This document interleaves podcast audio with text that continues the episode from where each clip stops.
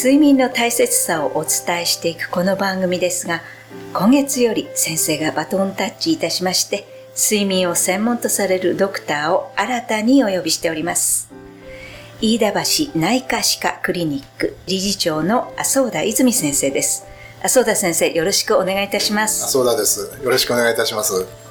先生は歯科医でいらっしゃいますがまずは先生のご専門についてお聞きしたいと思います。はい。私どものクリニックは内科歯科クリニックと申しまして、はい、医科と歯科とそれから生体が連携して1個体単位で噛み合わせと全身のバランスというのを見て連携しながら治していくということが基本になっております。生体の方も、ね、そうですね。生体もございます、はい、で骨格のバランスだけではなくて、まあ、そういった中からですね例えばその眠りと鹿との関係そういったこともまあ追求していっているところなんですね。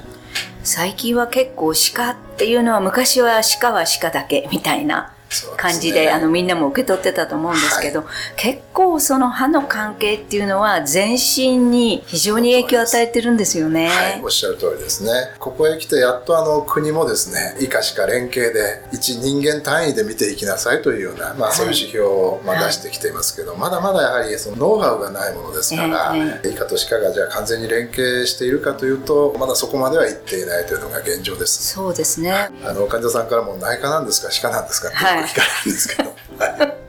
えじゃああの歯科と睡眠の関係について、はい、この番組は眠りについてということなので、はい、えー、詳しくお願いいたします。はい。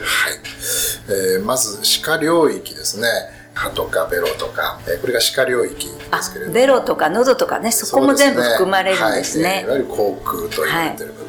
えー、実はあのいびきとか、無呼吸のようなものですね、はい、睡眠にすごく関係している部分っていうのがこの歯科領域、えー、実はかなり、えー、多くあります、えー、いびきから始まって無呼吸というのはですね、はい、非常に多くてですね、はい、でなおかつその自覚している方が非常に少ないというのが現状ですね。そうですね、は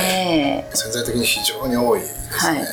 で無呼吸のもうその前段階がいびきなんですけれども、うん、あの結局は同じ原因で、えー、起きています、であの、まあ、いつも感じてるんですけどあの日本人ってこうすごくこう眠りを軽視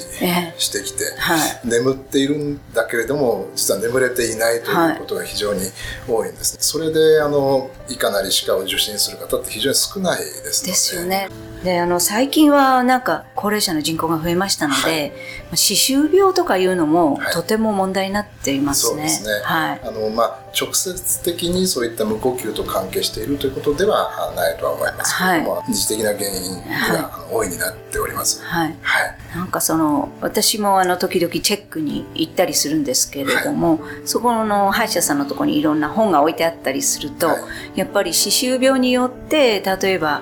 もう内科の病気っていうのと非常に関係があるんですね。ね大いに関係してますね。はい、今あの一番関係が深いと言われているのは、はい、歯周病と糖尿病なんですね。糖尿病ですか？はい。あの歯周病をコントロールしていくと、糖尿病が改善してくるという事実があります。ですから最近内科からの紹介も随分あるんですね。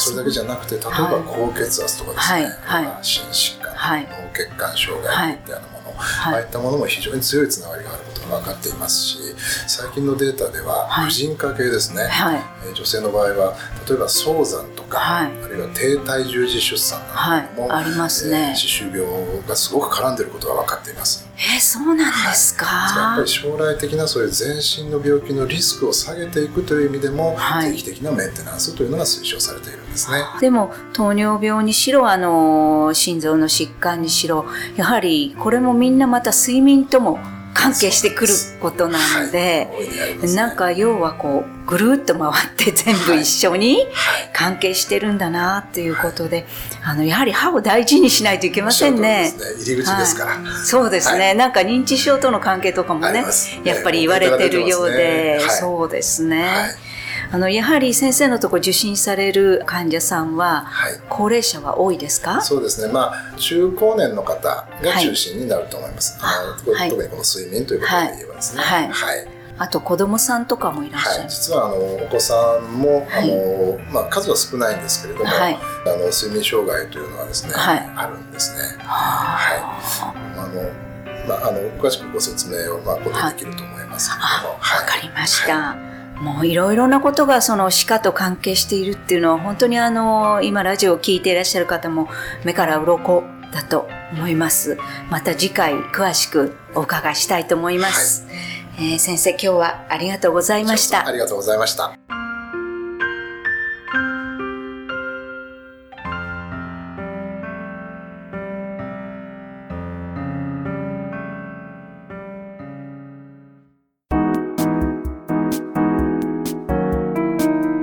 ここでパシーマファンクラブのコーナーです。このコーナーではキルトケットのパシーマをご愛用の方からのお便りをご紹介します。1年を通して使えるので入れ替える必要がなくてとても便利です。冬はあと羽毛布団を足すだけなので手間がかなり減りました。